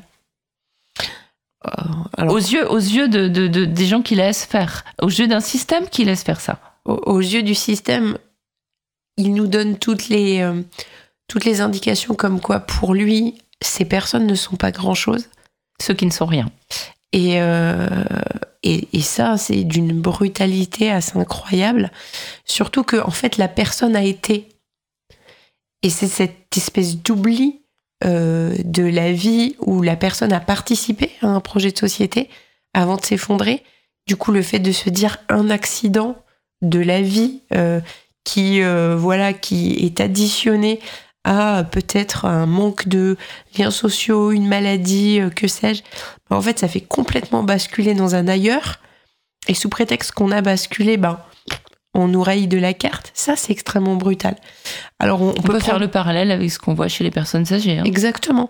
Et on peut prendre mais plein d'exemples. Euh, voilà, des, des, des, personnes qui ont pu, euh, ont pu participer à la voilà, et, et, et, notamment, je pense, je pense à un barman en fait que j'ai rencontré euh, pendant le, le, travail de thèse et qui me disait, bah avant j'avais beaucoup d'argent, je vivais bien, et puis un jour, euh, voilà, je tombe malade et puis je perds tout ce que j'ai et en fait plus personne ne me fait confiance, donc euh, voilà, aujourd'hui je suis à l'aide alimentaire. Et il dit aussi qu'il s'est adapté, ouais. qu'il a réussi à vivre avec rien. Ouais, et, euh, et en fait, il dit après, ce qui était hyper intéressant, c'est que il avait une analyse politique hyper fine, il arrivait à donner des dates en disant, bah en fait, euh, les choses, elles ont commencé au moment où on est passé à l'euro. Voilà, on, on, est en plein dans le, les, les, politiques qui imposent des choses à l'encontre de ce que disent euh, les citoyens. Donc c'est bien de le rappeler qu'il y a eu quand même un, un précédent euh, qui n'est pas rien en termes d'inflation mmh. et de voilà de, de, la situation dans laquelle on vit. Mais donc il était capable de faire cette analyse là et de pouvoir aussi se situer là-dedans, de comprendre. Euh, mais après il y a une forme de, enfin moi ce que j'ai vraiment souvent eu l'impression de passer dans un autre monde et euh, dans le sens où c'est tellement brutal ce qu'ils ont vécu que je suis même pas sûre qu'ils aient vraiment envie de revenir là-dedans. D'où l'importance d'imaginer un autre chose pour être euh, un autre monde pour être plus inclusif. Parce qu'en effet euh, ça leur fait pas envie. Alors eux vont beaucoup l'exprimer en disant bah, tu sais en fait quand tu tombes une fois t'essayes de te relever. En fait on te remet dedans. Mais on le sait tous hein, c'est voilà si on est en situation de surendettement euh, le moindre euh, moindre fragilité boum on va retomber. Et cet échec là il est tellement insupportable que la personne, bah, elle se dit, euh, voilà, euh, non, je sais plus quoi. Mmh. Et mais euh... en même temps, mais en même temps, euh, je vais citer Soraya que ouais. vous citez dans le livre.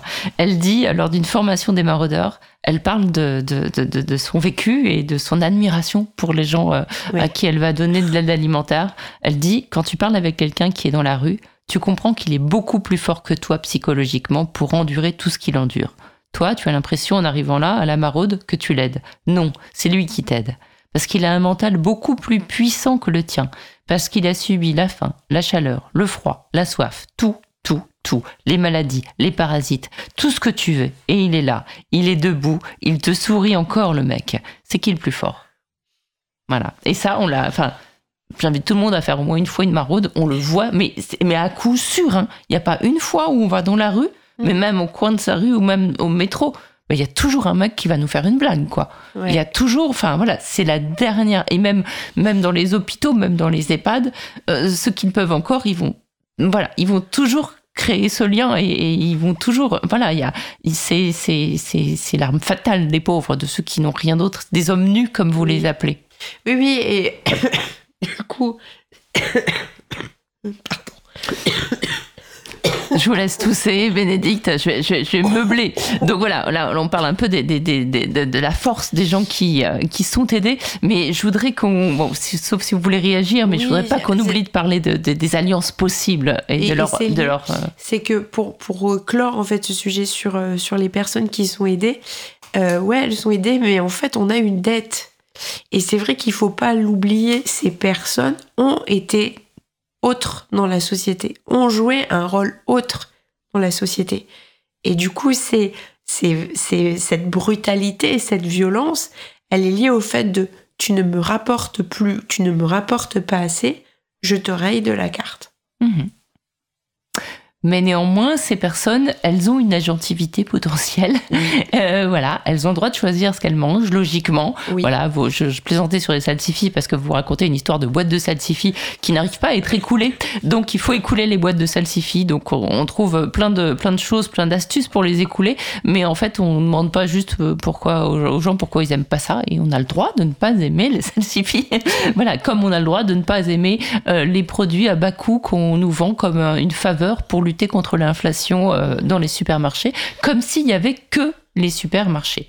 Et dans le livre, vous proposez euh, d'abord sous forme d'alliance euh, de résistance, parce que les plats de résistance, c'est de construire des plats de résistance entre ceux qui produisent et qui sont eux-mêmes très très maltraités par l'agro-industrie et par le système de la PAC et des aides euh, qui les forcent à produire trop, à produire mal et à devenir les employés en fait de ce système agroalimentaire et de vente de graines, comme on le disait au départ, et- et des gens qui vont consommer ces produits. Donc vous, vous, vous donnez des exemples de, euh, voilà, de, de relier euh, ceux qui produisent et ceux qui mangent, en l'occurrence ceux qui mangent pas assez ou pas bien, euh, et de- de- d'en faire des alliés objectifs pour qu'ils travaillent ensemble. Est-ce que vous pouvez nous dire ça en quelques mots?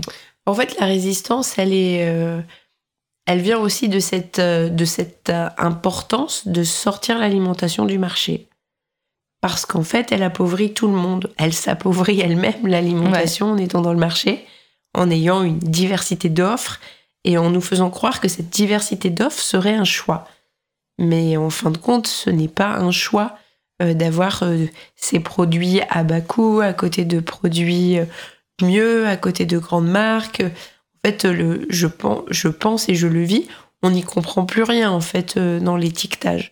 Sait plus qu'est-ce qui est vraiment bon. euh, et à chaque fois, il y a des, voilà, des, nouvelles, euh, des, des nouvelles étiquettes pour, euh, pour, mieux nous, pour mieux nous conseiller, des nouveaux codes barres. Et, Des nouveaux Nutri-Score Ouais, et- et- alors c'est bien, hein, ça donne des indications, mais est-ce qu'il faudrait pas plutôt faire confiance aux personnes et du coup transformer vraiment le système alimentaire et avoir l'ambition de penser en fait que aujourd'hui un des nouveaux risques contre lequel on peut se battre et se positionner euh, est l'alimentation et qu'en ce sens-là on aurait tout intérêt à créer une nouvelle branche à la sécurité sociale de santé qui serait l'alimentation pour permettre que chacun et chacune on reçoive 150 euros par mois pour notre alimentation. Et ces 150 euros par mois, ils nécessitent de vivre un vrai pré- projet de démocratie alimentaire. Et c'est pas rien, je pèse mes mots quand je le dis parce que pour moi, dans un moment historique de déni de démocratie, se dire que on peut restaurer de la démocratie à travers notre alimentation, c'est aussi une belle porte euh, de sortie ou d'entrée, selon euh, comment on se situe dans le système, pour faire autrement. Et euh, Mais alors, qu'est-ce que ça sous-tend? Parce que 150 euros, ça sous-tend acheter quoi avec ces 150 euros? Ça sous-tend d'acheter des produits où on s'est ra- rassemblé en groupe euh, de citoyens euh, pour conventionner certains produits et dire bah voilà ce producteur j'aime bien comment il fait ses poulets il les laisse dehors il m'a expliqué comment il fixait son prix il est pas en train de te faire flamber des milliards euh, voilà euh, en, capitalisant sur sur son industrie mais au contraire il fait au mieux et et, euh, et j'ai envie qu'il vive dignement. Et euh, par contre ben cette autre personne euh, ben je suis pas d'accord euh, de manger du poulet en batterie euh, Ouais, mais alors la réponse qu'on va vous faire, c'est, je crois qu'il y a cette, ce fantasme de la pénurie, de ne pas arriver, de la, ce fantasme de la famine euh, qui, qui, qui perdure, hein, parce que tout le discours de la FNSEA, par exemple, c'est oui, mais bon, il faut bien nourrir la France. Ah, ils sont bien jolis ces petits producteurs avec leurs trois poulets, mais bon, euh, il faut quand même nourrir les Français, et nous on le fait. Et donc, à plusieurs occurrences dans le livre, vous, passez, vous parlez de passer de 400 000 agricul- agro, agri- gros agriculteurs productivistes à 1,5 million de petits paysans. Ça, faut que vous ne- ça c'est c'est un préalable, donc il faut en parler aussi. Du coup, c'est aussi tout qui change. C'est-à-dire que ce projet de démocratie alimentaire, il vient de transformer notre société. Alors, on est, on est là à aller à chaque fois vers les, vers les robots, l'utilisation de nouvelles techniques qui font pas Les travailler. fermes aux 1000 vaches. Exactement. Alors j'ai entendu qu'il y a une ferme. exploser. Mais, euh, oui, mais c'était c'était 18 000 vaches, c'est ça? Oui, c'est ça. Voilà. Donc voilà. Enfin, et qui est- pardon pour les Voilà. auditeurs, c'est une ferme aux États-Unis Oui. avec 18 000 vaches, qui a explosé. On ne sait pas si elle produisait du méthane ou du lait ou de la viande, parce que souvent le lait et la viande deviennent des sous-produits du, du méthane en l'occurrence. Ouais, Mais bon, ça. bref. Donc, euh, Voilà, on parlait de mm, 1,5 million de petits agriculteurs Oui. producteurs. Et euh, en fait, euh, parmi ces agriculteurs, il y a ceux qui, qui sont déjà en place. En fait, c'est pas un projet qui est pensé euh, contre euh, l'agriculture conventionnelle. C'est un projet qui nécessite que les agriculteurs qui aujourd'hui sont dans conventionnel puissent vivre mieux, bien. Alors pas ceux qui sont agro-businessmen, hein, c'est c'est pas un projet qui les concerne et peut-être que c'est eux qu'on entend le plus s'exprimer au sein de la FNSEA, mais euh, que pour les autres, en fait, qui font des choses qu'ils n'avaient pas vraiment envie de faire, ils aient les moyens de la transition indispensables au niveau alimentaire, mais au niveau écologique aussi. Et que du coup, ce soit pas eux qui aient à en payer le prix. Donc ce projet de sécurité sociale de l'alimentation, il vient donner les moyens de transformer le système agricole sans que ça repose sur des agriculteurs qui ont dû se surendetter pour entrer dans une production effrénée qui ne nourrit pas les Français. Mhm. Une production effrénée qui est là pour partir à l'étranger. Enfin, du- qui nourrit certains Français. Je crois que les, les, les distributeurs alimentaires, l'industrie agroalimentaire, les super profits, ils, ils savent très bien ce que c'est eux. Oui, après, je, je pense Enfin, que qui engraissent plus oui, que de nourrir. Oui, c'est ça. Mais ce que je voulais dire, c'est que c'est plutôt pour être compétitif sur le marché Ouais. international que pour nourrir son voisin. Mhm. Et, euh, et que du coup, ça aussi, c'est une problématique de fond euh, à réfléchir en termes de souveraineté alimentaire. Jusqu'où je dois aller pour chercher mon alimentation Quel type d'alimentation? Or, je pense que ça va pas se résoudre du jour au lendemain. Ça va nécessiter des temps, euh, des temps d'expérimentation qui sont en train de se vivre via le collectif de sécurité sociale euh, alimentaire. dont vous faites partie, je crois. Ouais. Ouais. Et qui du coup, euh, voilà, sont des exemples de caisses, mais pas uniquement. Euh, peuvent être aussi des expériences vécues sur des marchés. Donc on va de plus en plus loin pour être au plus près et au plus juste de ce qui va permettre de faire une proposition de loi qui transformerait vraiment le système alimentaire. Mais quand je parle de ça, finalement, je parle vraiment d'un moment historique qui est là pour apporter une réponse commune à des mal-être profonds et, euh, et refaire société. C'est vraiment cette idée de euh, de pas mettre d'un côté un problème et de l'autre un autre problème, mais de se dire on n'a pas de solution, on a un projet politique qu'il faut expérimenter tous ensemble et euh, allons-y parce que sinon en fait on, on cautionne que certaines personnes puissent vivre aussi mal, euh, soit en travaillant, soit parce qu'elles n'ont pas accès à la nourriture. Et si je vous suis, en fait, vous commencez par créer le marché du bio et du, enfin, du bon produit, en fait. C'est ça, parce que vous, vous dites, chacun va avoir 150 euros pour se nourrir. Ça, ça fait une manne qu'on va flécher. C'est parce que le problème aujourd'hui, et les producteurs bio le disent, c'est que ils n'ont plus, euh, c'est plus intéressant pour eux de se développer parce que c'est devenu, un marché de niche. Et puis, il y a, les niches sont pas assez grosses, quoi. Du coup, c'est pas le marché du bio, c'est le marché du bon sens. Oui. C'est-à-dire que celui qui euh, n'utilise pas de produits, qui est dans un voilà dans une activité tout à fait euh, De correcte, produits euh, phytosanitaires, de pesticides, c'est ça que vous voulez dire. C'est ça. Bah du coup, il a, il arrive devant celui qui lui utilise tout un tas de produits. Mmh. Aujourd'hui, on est dans un système qui aide celui qui pollue et on paye le coût de la pollution et on n'aide pas celui qui fait correctement. Mmh. Donc euh, du coup, C'est c'est juste aussi inverser, remettre les choses à l'endroit, en c'est ça, et on n'a pas parlé de la cotisation qui est déterminante aussi. Euh, c'est aussi de se dire, bah en fait, avec notre argent, et plutôt que de faire des déductions fiscales, machin truc, bah, notre argent, en fait, on peut vraiment le mettre en commun pour un projet de société fort où Mhm. euh, la nourriture est centrale, parce que quand même en France, on a plutôt l'habitude des bonnes tables, de bien manger. Mais aujourd'hui, on met pas tout le monde autour de la table et c'est pas acceptable. Mmh, bien sûr. Quand vous parlez des cotisations, c'est les cotisations sociales, Oui. appelées par certains charges, mais cotisations sociales, euh, qui Oui. financent la sécurité sociale aussi, normalement. Donc, c'est le même genre de cotisation. Et dans ce que moi j'ai envie d'en dire, c'est que euh, notre travail ne coûte pas de l'argent, contrairement à ce qu'on entend, mais il produit de la richesse et cette Quand vous dites notre travail, c'est ce travail de... globalement, Ouais. euh, parce que là avec les- la retraite, on n'arrête pas de nous dire ça coûte cher, vous devez travailler deux ans de plus. On a toujours l'impression en fait qu'on coûte de l'argent à la société alors qu'on travaille et qu'on produit beaucoup de richesse Mhm. et que ça se voit qu'on produit de la richesse et que notre pays finalement va bien et c'est juste des choix à faire euh, et une meilleure répartition à organiser et à rendre possible en ouvrant cette porte peut-être de démocratie alimentaire. Mmh. Et, et est-ce que ce travail de, de- donc euh, cette sécurité sociale alimentaire, elle doit pas aussi être euh, être portée par une éducation à l'alimentation? Ça, on n'en a pas parlé, vous n'en parlez pas dans le livre, mais c'est vrai que euh, quand on voit, bah voilà, beaucoup de, de publicité, euh, beaucoup. Enfin, moi, j'ai, pas la télé, donc quand je la vois, je suis frappée. Euh, et, et c'est dingue, quoi. Euh, les pubs McDo qui durent 4 minutes avec manger, bouger tout, en- tout, tout en petit. Mais c'est dingue ce qu'on vend, parce que la promotion qui est faite de, de, de ces produits transformés, hyper transformés, suremballés, enfin, etc. Et, euh, et puis, bah, là, on voit qu'avec l'inflation, bah, le réflexe, c'est de faire un panier inflation de produits euh, pas top euh, dans les supermarchés, soi-disant à prix coûtant, mais enfin, donc avec les 10% loi Galim.